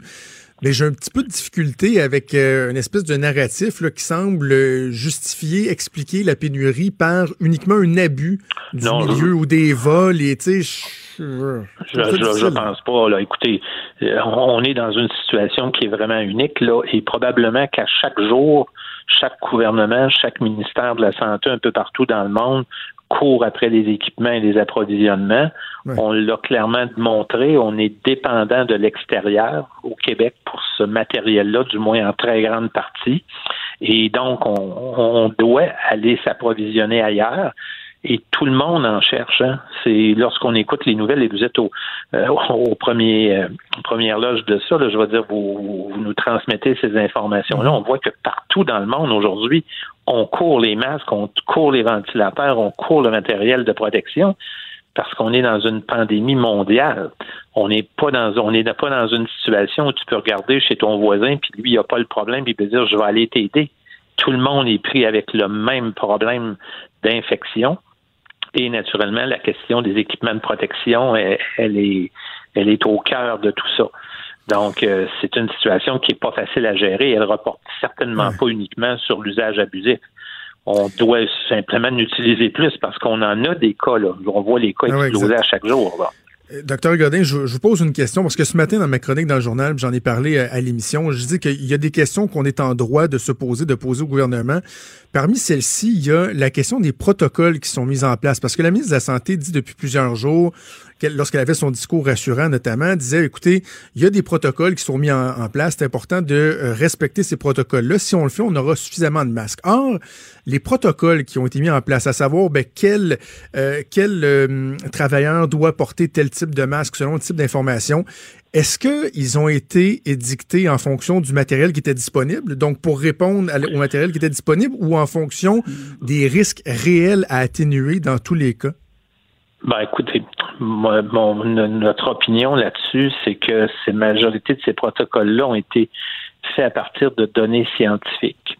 Et c'est principalement euh, l'INSPQ qui euh, est le maître d'œuvre là-dedans avec euh, ses, experts qui dit dans telle situation, on doit utiliser tel masque. Un des éléments, je veux dire, qui joue beaucoup, c'est dans quelle, dans quelle étape de la pandémie on est. Mhm. Il y a deux semaines, on était surtout dans une situation où les cas arrivaient suite à des contacts avec des gens qui revenaient de l'extérieur. Là, on sait que dans une grande majorité de régions, ce n'est plus le cas. Là. Je veux dire, on est vraiment rendu dans un épisode de transmission communautaire. Donc, s'il y a deux semaines, on disait un patient se présente, euh, il est à risque parce qu'il vient de l'extérieur, il ne vient pas de l'extérieur, donc c'est pas un patient qu'on doit considérer à risque. C'est sûr que lorsqu'on voit ces patients-là, le niveau de protection n'est pas nécessairement le même, particulièrement lorsqu'on voit ces patients-là dans nos bureaux. Lorsqu'on arrive dans une phase de transmission communautaire, comme on est actuellement dans beaucoup de régions, euh, il est clair que le patient qui vient devant vous, même s'il n'est pas allé en voyage euh, au cours des 14 derniers jours, il est, il est à risque là, parce qu'il a pu contracter la maladie euh, dans la communauté. Ben Je veux dire que ce soit euh, aller à l'épicerie ou aller euh, à se, côtoyer des gens à l'extérieur. Donc, on est dans cette phase-là. Et là, naturellement, les, les, les, mesures de protection, les recommandations vont varier dépendant de la phase où on est, comme elles varient, à savoir est-ce que vous voyez un patient dans votre bureau comme médecin euh, lorsqu'il n'y a pas de propagation communautaire ou lorsque vous voyez ce patient-là dans une salle d'urgence et que vous devez faire des manœuvres beaucoup plus importantes au niveau des voies respiratoires parce que la condition du patient l'exige. Donc, c'est tout ça qui varie dans le temps euh, et, et, qui et qu'on doit mettre à jour continuellement. Puis ça, il faut bien informer nos professionnels de la santé parce que c'est sûr que l'enjeu de bien les protéger, c'est fondamental. Je veux dire, il ne peut pas y avoir de, de, de, de, demi-mesure là-dedans. On doit bien les protéger avec le matériel qu'ils ont besoin. Dernier point que je veux aborder euh, avec vous, docteur Godin, c'est l'aspect éthique. On sait s'il y a bien une, profession où euh, les questions éthiques, morales sont, sont importantes, c'est en médecine, les médecins qui prêtent serment, le serment d'Hippocrate. Et là, il y a euh, ce questionnement-là qui commence à être véhiculé, à circuler, à savoir, ben, on fait quoi si on doit traiter un patient qu'on suspecte fortement d'avoir la COVID-19 ou qui a la COVID-19 et qu'on n'a pas les outils nécessaires les protections nécessaires par disponibilité ou quoi que ce soit. Comment les médecins doivent se, gouverner? Et le premier ministre s'est vu poser la question hier il a dit jamais j'accepterai que le personnel euh, de, des soins de santé se mette en danger pour traiter les gens. Mais en même temps, lorsqu'on nous dit qu'il reste de 3 à 7 jours de matériel disponible dans certains cas, cette question-là, ce questionnement-là, il est, il est réel, il est pertinent. Ben, il est clair que c'est un questionnement, mais en même temps, euh, il y a peut-être des, des, façons de faire si la situation se, se détériorait que l'on pourrait euh, pousser un petit peu plus. On l'a déjà fait. Par exemple, depuis un certain temps, on utilise beaucoup la téléconsultation. Pourquoi? Tout ce qu'on est capable de faire à distance sans être en contact direct avec le patient, on le fait. C'est une façon d'utiliser moins de matériel de protection. Euh, si demain matin la situation devenait encore euh, plus importante, il y a peut-être certaines activités qu'on devrait encore essayer de faire différemment. Les contacts, par exemple, dans nos bureaux, dans nos groupes de médecine familiale, plutôt que se servir beaucoup plus d'un préfiltrage téléphonique c'est tout ça qu'on doit mettre en qu'on doit mettre en place. C'est une situation qui est évolutive et pour garder, je veux dire ultimement, le, matériel que l'on a pour les situations les plus critiques et d'être capable de délester, je veux dire tout ce que l'on que l'on peut délester dépendant de l'état de situation du matériel et en espérant, je veux dire, qu'on ne se rende pas, je veux dire, dans le fait où on n'en aurait plus du tout, là. Euh, et je ne pense pas, là, qu'on va se retrouver dans cette situation-là. Euh, je ne veux absolument pas, là, non plus, tomber dans l'alarmisme aussi, là, d'un autre côté. Euh, tout le monde est conscient de la situation. Je veux dire, tout le monde travaille en, en ce sens-là. Et euh, à un moment donné, je vous dirais, on va toujours tenter de protéger nos gens le plus possible et en espérant que jamais on se retrouvera dans une situation où il y avait des situations où absolument on doit intervenir et que des gens n'aient pas de matériel de protection. On espérera qu'on ne se rendra pas là et je ne pense pas qu'on va se rendre là. Espérons-le, docteur Louis Godin, président de la Fédération des médecins omnipraticiens euh, du Québec. Merci beaucoup de nous avoir reparlé. Bonne chance pour euh, les prochains jours. Merci, au revoir. Pendant que votre attention est centrée sur cette voix qui vous parle ici, ou encore là, tout près ici, très loin là-bas, même très, très loin. Celle de Desjardins Entreprises est centrée sur plus de 400 000 entreprises partout autour de vous. Depuis plus de 120 ans, nos équipes dédiées accompagnent les entrepreneurs d'ici à chaque étape pour qu'ils puissent rester centrés sur ce qui compte, la croissance de leur entreprise.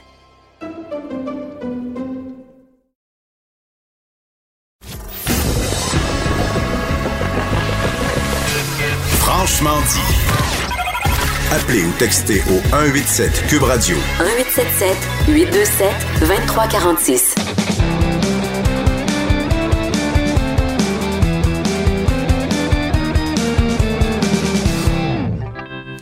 Hey, là, vous dites, ouais, mais 11h19, d'habitude, c'est Justin Trudeau qu'on écoute euh, en ce moment. Mais non, mais non, Justin Trudeau qui a décidé de se faire attendre. On nous dit que ce serait plus vers 11h30 euh, le point de presse. Mais écoute, on n'est pas mal pris, là, parce qu'ici, on a la meilleure première partie au Canada de Justin Trudeau et c'est Stéphane Plante avec sa chronique disque dur. Salut, Steph. Hey, merci, Jonathan, de ces bons mots. Euh, je vais me permettre d'être un peu plus léger aujourd'hui. Oui. Peut-être sortir un peu de, contexte. Ben, c'est le 1er avril, euh, tout le monde le sait, c'est pas une blague. J'ai décidé de trouver des exemples des, des, musiciens, des chanteurs, des groupes rock ou pop qui ont décidé des fois un peu de, de narguer leurs fans avec des, des, des poissons d'avril, des fois plus ou moins subtils, des fois très gros, très élaborés. Euh, J'ai débuté avec Lady Gaga, qui en 2015, dans un tweet très court, très bref, elle disait je me retire de la musique pop. Tout simplement. Euh, et bon, bien sûr, ça a été démenti le lendemain. Il y a peut-être des gens qui ont été déçus, par exemple, que ce soit une blague, mais bon. Je, oh, c'est méchant, ça, Stéphane. Ah non, mais je, je suppose, c'est tout. Euh, dans un autre ordre musical, Tool, mais Tool fait ça depuis 97. Il fait un, un gag par année. Euh, peut-être s'il faisait moins de gags, il n'aurait pas pris 14 ans de faire un album, mais ça, c'est une autre, histoire. Euh, mais un des plus grands faits l'année dernière, euh, ils ont annoncé qu'il y avait une nouvelle chanson et ça s'appelait Sounds of Night Crickets, mais qui n'était qu'un 37 minutes de chant de cricket. Ce à quoi un fan, un fan sur Twitter avait répondu Ah, vous avez enfin décidé d'écrire des chansons plus courtes. Ça, c'est ça, c'est un, gag sur Twitter, c'est pas le mien. Euh, mais Twitter fait ça. En 97, leur premier poisson d'avril, le groupe avait fait croire qu'il avait été victime d'un accident en autobus. Et là, les gens s'étaient affolés. Donc, je pense que leurs gags maintenant sont un petit peu plus évidents, plutôt qu'un gag comme ça qui, qui, aurait des répercussions. Mais en 2005, euh, le chanteur, Maynard James Keenan, lui, avait annoncé qu'il quittait le groupe parce qu'il avait rencontré Jésus. Et il y a des groupes chrétiens aux États-Unis qui avaient cru que c'était vrai et s'étaient réjouis de la nouvelle bien après le 1er avril et tout ça, mais finalement, c'était un gag. Euh, parmi les, poissons d'avril élaborés, David Bowie, en 98, a annoncé qu'il lançait un livre sur euh, un peintre expressionniste abstrait du nom de Nat Tate. Euh, puis là, il avait tout convié un gratin de journalistes, de pseudo-experts patentés dans un gros loft à Manhattan, un studio très clinquant. Euh, mais effectivement, il a fait écrire un livre complet par un auteur euh, secret, William Boyd.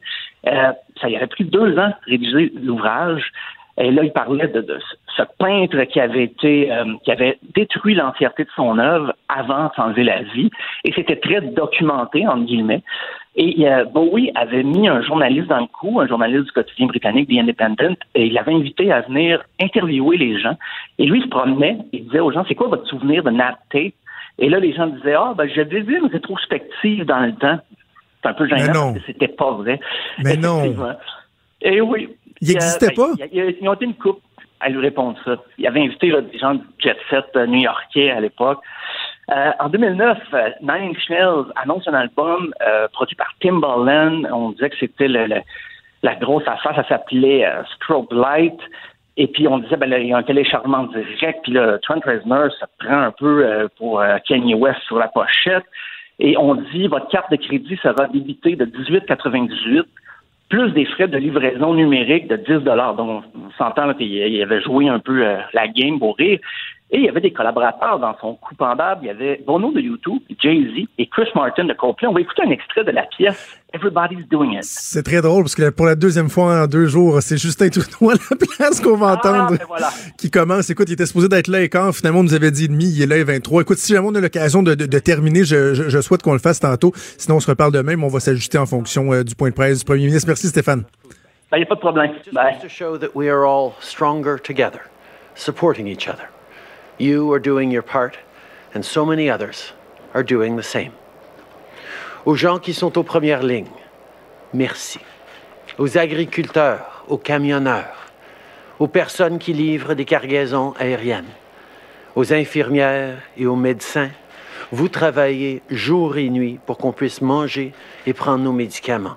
Vous protégez notre santé et la santé de nos familles. Votre gouvernement est là pour vous. Et tous, nous vous disons merci.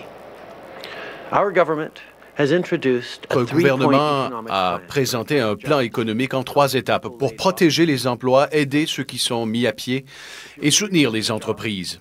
Si vous craignez de perdre votre emploi, nous aidons votre employeur euh, à vous garder en emploi avec une subvention salariale de 75 un peu plus tard euh, cet après-midi, le ministre Morneau et le ministre Baines euh, vont euh, fournir des détails supplémentaires sur cette subvention salariale de 75 cette subvention sera disponible pour les PME, les grandes entreprises et des entreprises qui ont vu leurs revenus fondre de 30% depuis le début de la crise.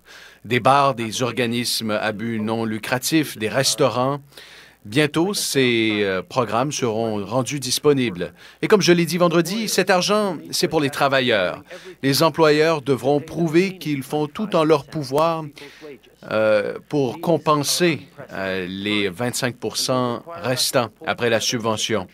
Nous devons nous rassembler en tant que pays, en tant que Canadiens, et avoir confiance entre chacun d'entre nous. Il y aura des pénalités sévères pour ceux qui tentent de profiter de ce système, profiter de vos, de vos amis les Canadiens. Et là, pour les entreprises, petites et grandes, qui ne sont pas financées par des fonds publics et qui ont connu une baisse de 30% ou plus de leurs revenus. Ça comprend les restaurants et les bars, les organismes de bienfaisance et les organismes sans but lucratif. Vous pourrez bientôt faire vos demandes sur le site de l'Agence du revenu. Cet argent est là pour les travailleurs. Les employeurs qui utilisent cette subvention doivent faire tout ce qui est en leur pouvoir pour offrir les 25% restants du revenu des travailleurs. Comme je l'ai dit, on est dans une situation sans précédent. On est appelé à travailler ensemble en tant que pays et à se faire confiance. Il y aura des amendes légales considérables pour ceux qui vont essayer de profiter du système et de leurs compatriotes. Nous vivons des moments sans précédent, alors nous déployons des actions sans précédent. Et pendant que nous déployons ces mesures, nous continuons euh, d'avancer sur les deux autres promesses de notre plan économique. Par exemple, pour euh, les euh, les entrepreneurs qui craignent de ne pas pouvoir payer leurs loyers commerciaux. Nous avons mis sur pied des garanties de prêt. Nous avons aussi créé la prestation canadienne d'urgence pour ceux qui ont été mis à pied temporaire. Et sur cette note, j'ai des euh, nouvelles encourageantes. déjà présenté une demande pour l'assurance emploi, vous allez pouvoir présenter une demande en ligne pour obtenir la prestation canadienne d'urgence. Je tiens à rappeler à tout le monde que si vous recevez la subvention salariale, vous ne pouvez pas récolter la prestation canadienne d'urgence. C'est l'un ou l'autre. Vous pourrez vous inscrire en visitant le canada.ca. Lorsque vous faites votre demande, vous aurez le choix de recevoir votre prestation par la poste ou par dépôt direct. Après, tout ce qui va vous rester à faire, c'est de confirmer une fois par mois que vous êtes toujours sans emploi. Et encore une fois, si vous avez déjà présenté une demande d'assurance emploi, vous n'avez pas besoin de vous inscrire à partir du 6 avril. On va aussi mettre des mesures en place pour empêcher que les systèmes soient surchargés par les applications. Plus tard aujourd'hui, le ministre Duclos et la ministre Qualtrough auront plus de détails à partager à propos du processus et des critères d'admissibilité. Starting April 6th, you'll be able to apply for the Canada Emergency Response Benefit. A reminder if you're getting the wage subsidy from your employer, you can't collect the CERB. It's one or the other. You can't get both of these benefits. For the CERB, you can register online at PCU, vous pouvez vous enregistrer By selecting au site direct web canada.ca et euh, three to five days. en sélectionnant le paiement direct, vous recevrez ce paiement dans les trois à cinq jours suivants. Vous pouvez aussi appeler l'Agence du revenu par téléphone et vous pourriez recevoir à l'intérieur de 10 jours un chèque par la poste. Tout ce que vous devez faire pour euh, conserver euh, cette prestation, euh, vous devez confier. Je souhaite la bienvenue aux gens qui se joignent nous sur les ondes de TVA, la conférence de presse de M. Trudeau qui a commencé un petit peu plus tard. Elle vient de commencer. Il parle de la prestation canadienne d'urgence, des détails aussi sur les mesures de subvention salariale aux entreprises, des mesures dans le cadre de cette crise de la, de la pandémie de la COVID-19. sur le processus d'admissibilité pour obtenir ce chèque. Mais euh, ce que vous devez savoir, c'est que nous vous fournissons l'aide dont vous avez besoin quand vous en avez besoin. Notre plan pour protéger les emplois, aider ceux qui sont mis à pied et soutenir euh, les entreprises euh, n'est pas terminé. Nous allons continuer de travailler fort pour s'assurer que vous recevez le soutien dont vous avez besoin. Il s'agit du programme économique le plus important de l'histoire canadienne. Alors j'ai demandé euh, à mes équipes de contacter les oppositions pour rappeler le Parlement à Ottawa. Cela doit être un effort de l'équipe Canada. Les gouvernements de tous les paliers, de tous les niveaux, partout au pays, prennent leurs responsabilités pour les Canadiens. Le Canada n'a pas vu euh, une mobilisation citoyenne aussi importante depuis la Deuxième Guerre mondiale. Ce sont les mesures économiques les plus importantes de l'histoire pour combattre cette menace à notre santé. Ces mesures vont soutenir les Canadiens pour qu'ils restent à la maison afin de combattre la COVID-19. Mais le gouvernement seul ne peut pas remporter cette bataille. Nous devons tous répondre à, la demande qui est faite. Il s'agit d'un service citoyen, euh, quelque chose que nous n'avons jamais vu pour la plupart d'entre nous.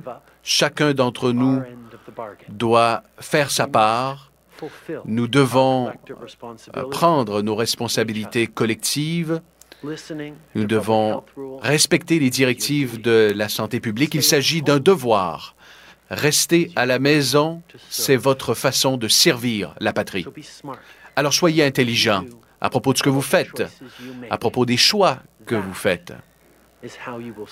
C'est de cette façon que vous allez servir votre pays. Et c'est de cette façon que nous allons tous nous servir les uns les autres. Notre façon d'agir aujourd'hui va déterminer où notre pays sera rendu dans deux semaines ou dans deux mois. Cette bataille est entre nos mains, elle est entre vos mains. On a tous un rôle à jouer. On a une responsabilité collective. Là où on sera dans quelques semaines, dans quelques mois, ne dépend pas de moi, mais de vous. Je fais appel à votre conscience civique pour protéger les autres. Si vous ne respectez pas les directives, vous mettez les autres en danger. Nous avons tous l'obligation morale de rester à la maison. Nous avons tous l'obligation morale de prendre soin les uns des autres. C'est en travaillant ensemble qu'on va s'en sortir. C'est en restant fidèles à nos valeurs que nous resterons qui nous sommes en tant que Canadiens. Merci. Thank you. We'll now go to the phone line uh, for one question and one follow-up. Operator? Thank you. Merci. Première question, Michel Lamarche, TVA Nouvelle. À vous. Bonjour, Monsieur Trudeau. Euh, ce matin, est-ce que vous considérez que vous, une partie de votre votre responsabilité, c'est d'être transparent sur les réserves d'équipement? Est-ce que vous pouvez nous garantir qu'on ne manquera pas d'équipement de protection? Vos ministres n'ont pas pu le faire hier. Euh, dans cette situation, on ne peut rien garantir. On est en train de travailler extrêmement fort pour combler les différents besoins, pour assurer euh, que l'équipement nécessaire euh, soit bien distribué à travers le pays qui arrive euh, d'outre-mer, qu'on va pouvoir développer des solutions ici au Canada pour remplacer l'équipement qu'on utilise à tous les jours pour sauver des vies, pour garder nos, nos travailleurs de notre système de santé en santé. Euh, nous allons continuer de travailler avec les provinces, avec les différentes juridictions pour combler ces besoins. Euh, mais beaucoup dépend des choix que les citoyens vont faire, de comment les gens se comportent aujourd'hui, dans les semaines à venir, des choix qu'ils font pour pouvoir garder sous contrôle cette, cette pandémie et pour pouvoir continuer à protéger ceux qui travaillent pour nous protéger. Il y a une. Il y a une situation pressante avec les masques chirurgicaux au Québec. Vous savez, vous l'avez entendu. Est-ce que vous pouvez dire au Québec que votre façon de résoudre ce problème, c'est de transférer une partie de la réserve fédérale aux Québécois? Euh, oui, absolument. La Réserve fédérale est là pour aider les Canadiens où ils en ont besoin. J'ai parlé euh, directement au, euh, premier ministre Legault qui m'a souligné les défis auxquels ils font face au Québec et on sera là pour travailler très fort pour combler ces besoins. On attend des, des arrivées d'équipements d'ici peu. Euh, on va continuer d'en attendre d'autres. On est en train de regarder euh, les, euh, les, euh, les différentes ressources qu'ils ont à travers le pays. On va tout faire pour s'assurer qu'il n'y ait pas de pénurie à travers le pays. Mais on comprend que c'est une situation extrêmement difficile et on va tous devoir faire notre part. Thank you. Next question, operator. Thank you. Merci. Next question, Nia Rabson, the Canadian Press. Your line is open. Good morning. I'm wondering if you could Bonjour. J'aimerais que vous euh, puissiez euh, nous expliquer euh, pourquoi les mesures actuelles ne permettent pas de fournir de l'équipement médical à ceux qui en ont besoin, euh, un peu comme ce qu'on a vu aux États-Unis. Euh, les règlements qui entourent la production et qui nous permettraient d'obliger les entreprises à produire de l'équipement médical euh, ne sont pas nécessaires. Euh, il y a des entreprises qui, à l'heure actuelle, collaborent. Ici, au Canada, ce que nous avons vu, des compagnies de partout au pays qui mettent la main à la pâte et qui demandent de contribuer, qui offrent de l'aide, euh, et ce, un peu partout au pays, pour convertir les activités manufacturières à la production de biens nécessaires. Jusqu'à présent, on a vu une réponse incroyable des entreprises. Alors, nous n'avons pas besoin de faire comme les États-Unis euh, et de forcer les entreprises à le faire, mais nous avons toujours gardé un œil sur ce que nous devons faire dans des situations qui se présentent à l'avenir. Nous allons nous adapter. Les réserves du gouvernement fédéral permettent euh, et ont permis au cours des dernières semaines qu'il y ait suffisamment d'équipements à travers le pays pour répondre aux besoins des provinces. Euh, on a, on a euh, vu euh, que les, aux États-Unis, ils ont amené euh, cette, euh, ces mesures de production de la défense. Euh, au Canada, je peux vous dire qu'on n'a pas besoin pour l'instant de cela parce que les manufacturiers, les entreprises à travers le pays, les usines à travers le pays, euh, se sont tous dit ouverts et volontiers pour nous aider à développer ces équipements.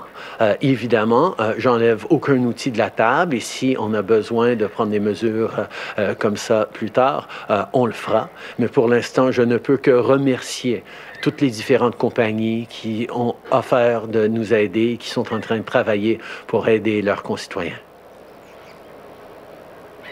Follow-up, Mia? J'aimerais que vous nous laissiez savoir quelles sont les assurances que vous avez obtenues euh, des États-Unis en ce qui a trait euh, aux militaires qui pourraient éventuellement être postés à la frontière canado-américaine? Nos discussions avec l'administration américaine se poursuivent euh, sur plusieurs enjeux. On a entendu que les États-Unis n'allaient pas euh, concrétiser cette idée de placer des militaires à la frontière et on va continuer de réévaluer la situation à mesure que de nouvelles informations nous parviennent parler régulièrement avec l'administration américaine sur des enjeux euh, de nos frontières et de nos, euh, euh, du, du, commerce essentiel qui passe encore entre nos deux pays. pour l'instant, nous avons entendu qu'ils ne comptent pas avancer avec ce, cette, cette idée, mais on continue d'avoir des discussions nécessaires. Thank you. Operator, next question. Thank you. Merci. Prochaine question, Mélanie Marquis, La Presse. À vous. Merci. Bonjour, M. Trudeau. Euh, il y a une pénurie de matériel médical qui se profile à l'horizon au Québec euh, maintenant. C'est une question de jour. Comment Ottawa va-t-il venir en aide concrètement et dans un futur très rapproché? Au réseau de la santé québécois? Euh, on est en train de travailler euh, extrêmement fort euh, avec les autres provinces pour voir s'il y a des options pour venir en aide au Québec et aux régions qui ont besoin de plus d'équipements. Mais on est aussi en train de travailler à l'international pour assurer qu'on se fasse livrer d'autres équipements. on a, par exemple, notre ambassade en Chine qui est en train de travailler de façon extrêmement diligente pour faire des suivis, pour recevoir du matériel commandé. C'est une situation problématique parce que tellement de pays dans le monde sont en train d'essayer de courir après le même équipement. Euh, mais euh, nous sommes euh, en train de travailler et de faire tout ce qu'on peut pour s'assurer que nulle part au pays on fait face à des pénuries. mais il y a encore beaucoup de travail à faire. OK, mais juste si vous pouviez revenir là-dessus, préciser si ça vient, si ça va venir d'ici la fin de la semaine ou plutôt dans une semaine. Et également, M. Trudeau, sur un autre sujet, il y a un document gouvernemental qui évoque un scénario où les mesures contre euh, la COVID-19 vont durer au moins jusqu'au mois de juillet. Pouvez-vous clarifier euh, cela, s'il vous plaît?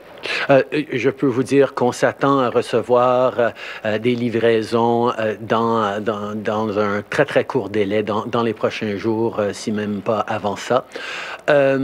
et par rapport au scénario, comme j'ai souvent dit, on est en train de regarder euh, toutes, euh, toutes sortes de scénarios euh, où euh, ça pourrait durer plus longtemps ou ça pourrait durer moins longtemps. Comme j'ai toujours dit, ça va dépendre énormément des choix et des comportements que les Canadiens euh, ont à tous les jours. Comment on se garde en sécurité, comment on garde en sécurité les autres. Les choix qu'on est en train de faire ont un impact direct sur combien de temps ça va durer. Mais si on regarde à travers le monde, on voit que euh, même dans des pays comme euh, la Corée du Sud ou le Singapour, où, où ils ont euh, pu euh, assez bien gérer cette crise-là. Euh, les mesures continuent pendant longtemps et je pense que les gens doivent s'attendre qu'on euh, on va être dans cette situation pendant bien des semaines encore, sinon des mois. Un ton euh, assez différent, j'ai envie de dire, de la part du premier ministre Trudeau au cours euh, des dernières euh, minutes. Là. Bon, souvent, on parle d'un changement de ton, mais il reste que dans le discours et dans le ton, un premier ministre plus directif hein, qui dit aux, Canadiens, là, vous avez votre part à faire. C'est important de vous tourner vers le gouvernement. Oui, on doit répondre aux questions, aux problématiques, aux inquiétudes, mais le succès de l'opération dépend aussi de vous. Donc, euh, Justin Trudeau qui a passé ce message-là aujourd'hui aussi a voulu dire que c'était vraiment le plan de mesures économiques le plus important de notre de notre histoire et euh, a lancé des avertissements concernant le fameux euh, programme de subvention salariale là, aux entreprises, disant qu'ils étaient pour surveiller ça de très près, qu'il y aurait des pénalités très sévères pour celles et ceux qui voudront profiter du système. On va revenir un petit peu plus en analyse là sur ça parce que d'ailleurs, tiens, je vous pose la question. on aurait dit que Justin Trudeau a voulu s'inspirer d'un discours célèbre au cours des dernières minutes. Avez-vous une idée lequel? Un 87 Cube Radio, un 877 827 2346. On fait une pause et on vient avec Vincent Dessureau. Pendant que votre attention est centrée sur cette voix qui vous parle ici ou encore là, tout près ici, très loin là-bas, même très, très loin, Celle de Desjardins Entreprises est centrée sur plus de 400 000 entreprises partout autour de vous. Depuis plus de 120 ans, nos équipes dédiées accompagnent les entrepreneurs d'ici à chaque étape pour qu'ils puissent rester centrés sur ce qui compte, la croissance de leur entreprise. Franchement dit. Jonathan Trudeau. Et Maude Boutet. Appelez ou textez au 187 Cube Radio. 1877 827 2346. Cube Radio. Cube Radio. And so, my fellow Americans, ask not what your country can do for you. Ask what you can do for your country. Ah! Est-ce que c'est de ça que Justin Trudeau a voulu s'inspirer, tu penses, aujourd'hui, euh, Euh, Vincent? ouais, quand même un peu moins de charisme, là. euh. On- Non, mais je l'écoutais dire, tu sais, et il a vraiment mis euh, l'emphase là-dessus. Là, tout le monde doit faire sa part, etc., notre responsabilité collective. Puis là, ça m'a comme frappé. Je me suis dit, je dis pas qu'il sonne comme lui, là, puis qu'il est aussi bon, aussi efficace que, que JFK, là, évidemment, tu sais. Mais je- moi, là, je serais curieux, tu sais, euh, petit oiseau avoir été là, dans la tête de Justin Trudeau, dans la tête de ses collaborateurs. J'ai comme une expression qu'il y a une petite inspiration euh, canadienne, là. Mais tu sais, l'inspiration, il faudrait qu'il l'ait dans le ton aussi, là. Moi, Ce serait pas un grand général de guerre, là, à dire Nous allons à la bataille. Tous Moi, ce qui me gosse, là, Vincent, là, ensemble. Honnêtement, c'est toujours le même ton. C'est tout le temps la, la même toune, si tu veux, au niveau de, de la livraison. Tu as toujours le même degré là, de, de gravitude, si on veut. Puis là, tu sais, tantôt, ça m'a fait rire parce qu'il disait, il expliquait comment ça va pas, pas- fonctionner. Là, vous allez pouvoir euh, déposer votre demande pour le, le- le PCU, le Programme canadien d'urgence, le 6 avril. Et là, il disait... Excuse-moi, je suis pas capable de rire, de, de pas rire, mais il disait et vous aurez à choisir. Qu'est-ce qui se passe? Qu'est-ce qu'il a dit? Et vous je. Et vous aurez à choisir entre le dépôt direct ou la poste. c'est comme... Comment, dude, là? C'est un détail que tu donnes. Pourquoi le même delivery, là? Ah, mais je- ça, parce que ça, je, je l'imagine au service au volant chez McDonald's, mais là, je vais prendre un quart de livre. Avec fromage. Sans oignon et une liqueur au choix. Puis là, tu fais OK, c'est Justin Trudeau. Puis là, il annonce, admettons, justement, un effort de guerre nationale contre une pandémie jamais vue. Et c'est exactement le même ton. Ah Euh, je- honnêtement, je, mais je comprends pas. Il est-tu complètement éteint? Parce que toi, que il y a des gens euh, qui peuvent travailler. Il n'a pas, il a pas toujours été éteint comme ça. Est-ce qu'un peu en, Dans en situa- anglais? Sais-tu quoi? Dans des situations problématiques, j'ai envie de te dire que oui. Tu sais, reculons là au début de son premier mandat. Je pense qu'une des premières crises qu'il y a eu à, à gérer, ça a été euh, l'att- l'attentat terroriste euh, au Burkina Faso, où il y avait entre autres la famille Carrier ici de Québec là, Oui. qui avait été décimée. Je pense à six personnes qui étaient décédées. Et c'était son premier test, là, tu sais, vraiment comme leader, là, tu sais, qui doit euh, transmettre la compassion, l'empathie. Puis il avait pas été bon, là. Tu sais, dès son premier test, les gens avaient dit genre, oh, OK, tu sais, quand il est pas Ouais. dans une foule à serrer des mains, puis let's go, let's go, let's go. Parce je le c'est vois plus encore. difficile. En ce moment, je le vois encore sur les écrans là. pas avec les yeux, les yeux de biche là. euh, mais je veux dire, c'est pas, euh, c'est- difficile. Mais je pense qu'on, j'ai pas un petit coaching sur le fait que dire là, on a vraiment besoin de quelqu'un qui a un Moi, petit je pense qu'il est comme ça. Un petit peu de ton différent, un petit peu qui nous- à qui on a l'impression qu'il nous parle directement plutôt que nous, euh, parce qu'on disait dans mes cours de radio, là, faut pas que tu chantes là. On va écouter Marie Chantal Toupin à la radio, euh, À la radio! telle affaire FM. Euh, Ah! ce qu'on appelle chanter. Et lui, il chante lentement, là, mais il chante. Ouais. Et ça, ça, dérange. Alors que si t'entends, si t'entends évidemment François Legault, là, mais autant Andrew Cuomo à New York, qui s'assoit puis il te parle. Et Ouais. ça, je pense que pour les gens, ça attire une franchise qui... euh, Mais, mais il reste qu'il a été plus ferme que dans d'autres points de presse. Au niveau du message, là, si on exclut le- le- le- le- la livraison, euh, il a été plus ferme sur euh, le respect des mesures, euh, Oui, les oui. employeurs qui doivent pas fourrer le système, etc. Ben là, il a, Hey, dit, écoute, il a dit ceux qui veulent déjouer le système, Ouais, faites-le, le faites-le pas. faites- si vous veux faites dire, le mal, faites-le bien. c'est- ça. peut-être pas la poignée Hey, de fer. là. Il nous reste trois minutes. Puis Oui. écoute, je veux qu'on vienne sur une nouvelle que tu as dégotée parce qu'évidemment, le nerf de la guerre, c'est l'approvisionnement. Et tu as trouvé une nouvelle qui illustre à quel point c'est pas évident en ce moment de s'approvisionner à l'international. Écoute, c'est rendu vraiment fou. Le, le journal Libération qui sort une histoire, euh, en fait, qui a d'abord été, euh, bon, qu'on a pu voir sur la chaîne RT euh, hier soir, comme quoi le président de l'Association des régions de France, le Renaud Muselier, euh, lui a passé une commande à, une fournisseur, à un fournisseur chinois de plusieurs millions de masques, là, les fameux masques dont on a besoin. Euh, mais sa commande a été interceptée par les Américains alors que l'avion était sur le tarmac de l'aéroport. Prêt à décoller pour la France. Donc, ce qu'il dit là, il dit la commande avec le paiement a été réalisée, c'est-à-dire que les masques sont fabriqués en attente en Chine. La difficulté que nous rencontrons, c'est l'acheminement. Ce matin, sur le tarmac de l'aéroport en Chine, une commande française a été achetée par les Américains cash et l'avion qui devait venir en France est parti directement aux États-Unis. Ah, Euh, alors là, il dit devant ces problèmes, je suis en train de sécuriser la marchandise de façon à qu'elle ne soit pas saisie ou achetée par d'autres. Puis hier, on entendait, là, euh, même au Québec, dit là, les Américains, ça devient des prédateurs euh, dans la course au prix. Alors rachètent des commandes de d'autres pour passer en avant. On dit, euh, et bon, le Libération a contacté le monsieur qui avait révélé ça hier, et dit effectivement, les masques deviennent des denrées rares et les Américains les achètent partout où ils en trouvent, peu importe le prix. Euh, ils payent le double et comptant avant même d'avoir vu la marchandise. Nous, on peut pas se le permettre, on n'avance rien avant la réception. D'ailleurs, on parle de, dans d'autres cas, là, dans la région de Nouvelle-Aquitaine, entre autres en France, que c'est le chaos logistique en Chine. Lorsqu'on a des commandes, les Américains commandent 2 ou 3 milliards de masques. Aïe, Je- aïe. alors, on dit, nous, avec nos 5 petits millions, on passe toujours après. La livraison devait arriver il y a 10 jours. Mais dans ce cas-là, par exemple, eux, là, ils ont un camion avec qui est rempli de masques. Là, OK? Alors là, tu es la France, tu commandes, le camion, il est là, il est prêt à être livré. Euh, on dit, mais l'aéroport de Shenzhen est engorgé. Notre importateur a tout mis dans un camion, donc direction Shanghai. Alors, on change de ville, mais c'est pire. Le camion est coincé sur la route derrière tous ceux qui attendent leur tour. Alors, on renvoie le camion dans une autre ville, Zhengzhou, dans ce cas-là, où on pense que la situation est meilleure.